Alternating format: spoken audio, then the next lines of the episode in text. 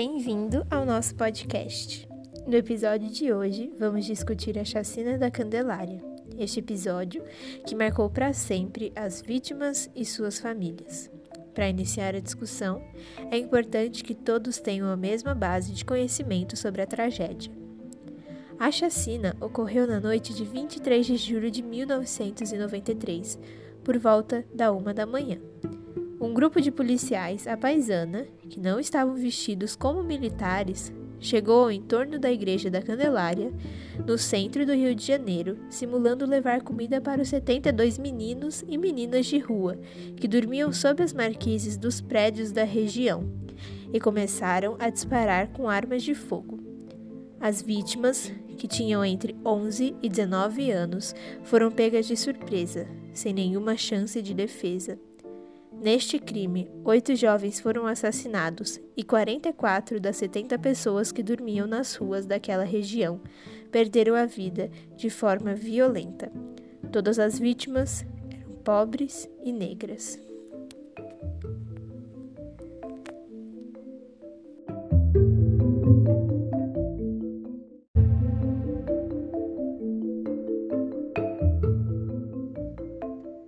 Posteriormente, nas investigações, descobriu-se que os autores dos disparos eram milicianos, ou seja, grupos armados que não fazem parte do corpo registrado de tropas militares de um país.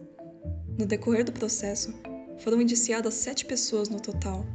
O ex-policial militar Marcos Vinícius Emanuel Borges, que foi condenado a 300 anos de prisão, mas está foragido. Os policiais militares Cláudio dos Santos e Marcelo Cortes, o serralheiro Jurandir Gomes França, Nelson Oliveira dos Santos, que está em liberdade condicional, Marco Aurélio Dias de Alcântara e Arlindo Afonso Lisboa Júnior. Dois dos policiais militares e o serralheiro foram presos injustamente e somente saíram da cadeia quase três anos depois, quando o verdadeiro assassino confessou. Quatro policiais militares, que eram amigos de infância do subúrbio do Rio, foram acusados da chacina um deles já havia morrido ao participar de um sequestro. Os outros três acusados foram condenados a penas que variam de 22 a 300 anos de prisão. Para a justiça, a chacina foi esclarecida, mas algumas perguntas ficaram sem resposta. Quem eram os ocupantes do táxi? Quem eram os homens que passaram horas antes na Candelária para avisar aos menores que haveria uma matança no local? Investigadores e jornalistas que cobriram o caso acreditam que outros policiais militares participaram da chacina. O único sobrevivente, Wagner dos Santos, hoje mora na cidade de Genebra sob proteção do governo suíço. Todas as vítimas eram pobres e negras. Passados 27 anos, o assassinato da juventude negra é prática corrente das forças policiais e repressivas do Estado capitalista brasileiro, em especial no Rio de Janeiro. Nesse mesmo ano, a intervenção federal no Estado não nos permite esquecer essas mortes a cada novo jovem caído pelas balas do Exército e da polícia. O motivo da chacina teria sido uma forma de vingança aos jovens que, no dia anterior ao massacre, jogaram pedras na direção dos policiais que tinham prendido dois meninos do grupo, e uma delas quebrou o vidro da patrulha do 5 BPM. Porém, há quem acredite que o crime estava ligado ao tráfico de drogas, já que o 5 Batalhão da Polícia Militar do Rio funcionava como um esquadrão da morte que também traficava drogas. As mortes seriam um acerto de contas com outros meninos ligados ao sistema.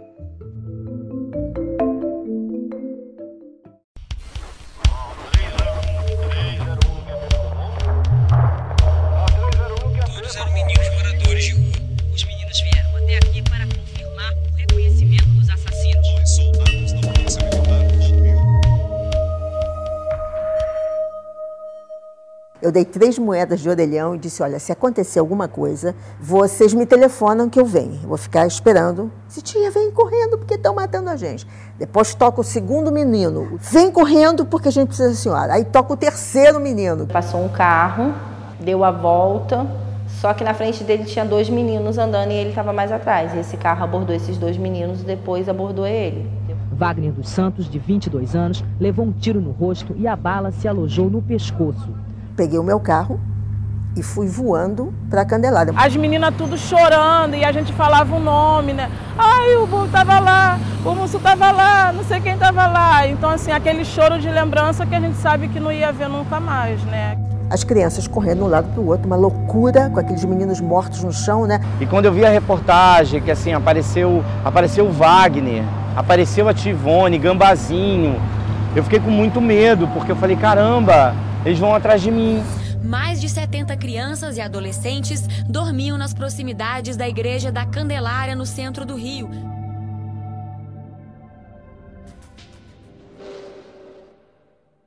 Naquele momento, o Estado compreendia que o papel da polícia era matar. Nos anos 90 existia a chamada gratificação faroeste, onde a bravura do policial era medida, inclusive, pelo número de pessoas que ele matava. Então você tem toda uma rede de proteção que não funciona. Não funcionava 25 anos atrás, não funciona agora. A gente sempre fala que a polícia mata, o MP, é, o MP acaba matando um pouquinho e o judiciário enterra. A prisão preventiva dos dois policiais deve ser decretada a qualquer momento pela justiça.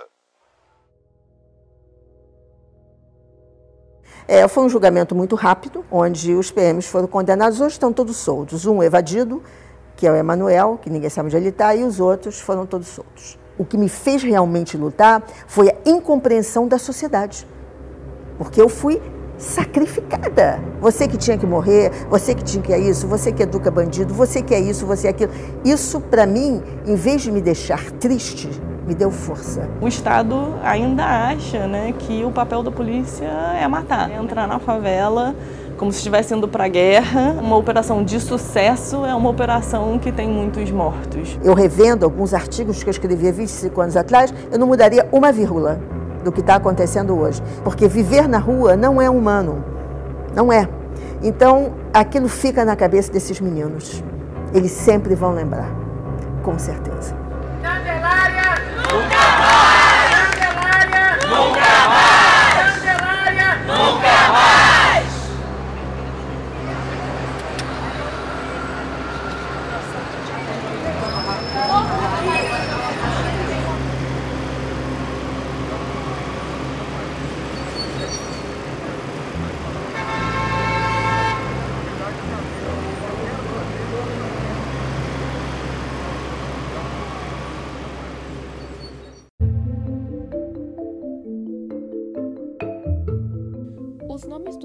Mortos no episódio encontram-se escritos em uma cruz de madeira erguida no jardim de frente da igreja.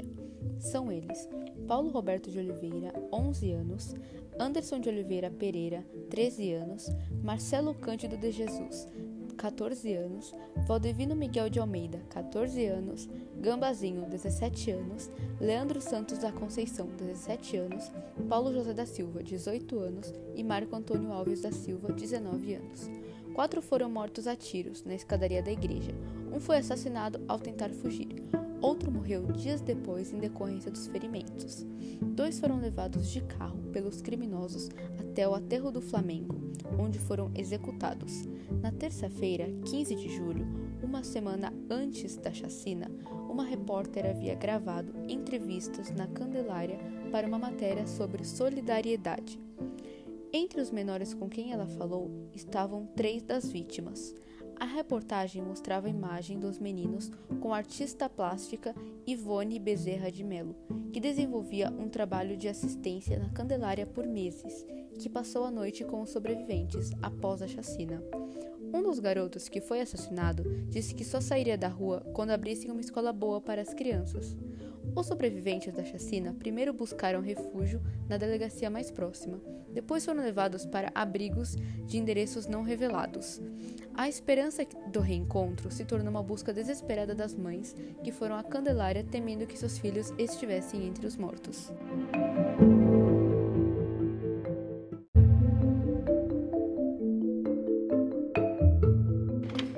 A chacina da Candelária, no Rio de Janeiro, completa 25 anos.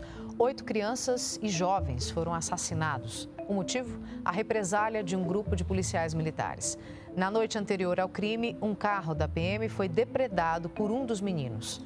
Hoje, uma missa e uma vigília lembraram que três agentes foram condenados a 200 anos de prisão, mas cumpriram menos de 20. Familiares e ativistas participaram da missa e do ato ecumênico na Igreja da Candelária. 25 jovens levaram velas acesas até o altar, representando os 25 anos da chacina que ganhou destaque em todo o mundo. Era madrugada de 23 de julho de 1993, quando policiais militares atiraram contra dezenas de pessoas que dormiam nos arredores da Igreja da Candelária. Oito jovens morreram. Dos três PMs condenados, dois estão soltos e um foragido. Patrícia é irmã de Wagner dos Santos, atingido por quatro tiros e o único sobrevivente. Graças a ele, a investigação conseguiu identificar os policiais. Wagner foi alvo de novo atentado um ano depois da chacina e há mais de duas décadas mora no exterior, longe da família. Ficou cego e com outras sequelas. Isso atinge de uma maneira de a gente não ter convivência, dele não poder morar aqui. Então, assim, acabou afastando. Como atinge não só a minha família, mas como atinge as outras famílias de vítimas de violência do Estado, da população negra que vem sendo exterminada, vem sendo assassinada. Ivone foi uma das primeiras a chegar ao local após o crime. A artista plástica era responsável por um projeto social com moradores de rua. Desde essa época, ninguém aprendeu nada com essa chacina. Continua-se a não fazer políticas públicas de qualidade e continua-se sem fazer prevenção, negligenciando as crianças brasileiras. A gente hoje tem um estado do Rio que, pelo menos ver, pode não aceitar, mas ver, porque a gente está nas ruas, cobrando, se manifestando e dizendo que não queremos mais, né? E colocando cada vez mais que não se pode matar nenhum jovem, nenhum adolescente negro tendo ele envolvimento ou não, não queremos mais esse racismo, não queremos mais esses assassinatos.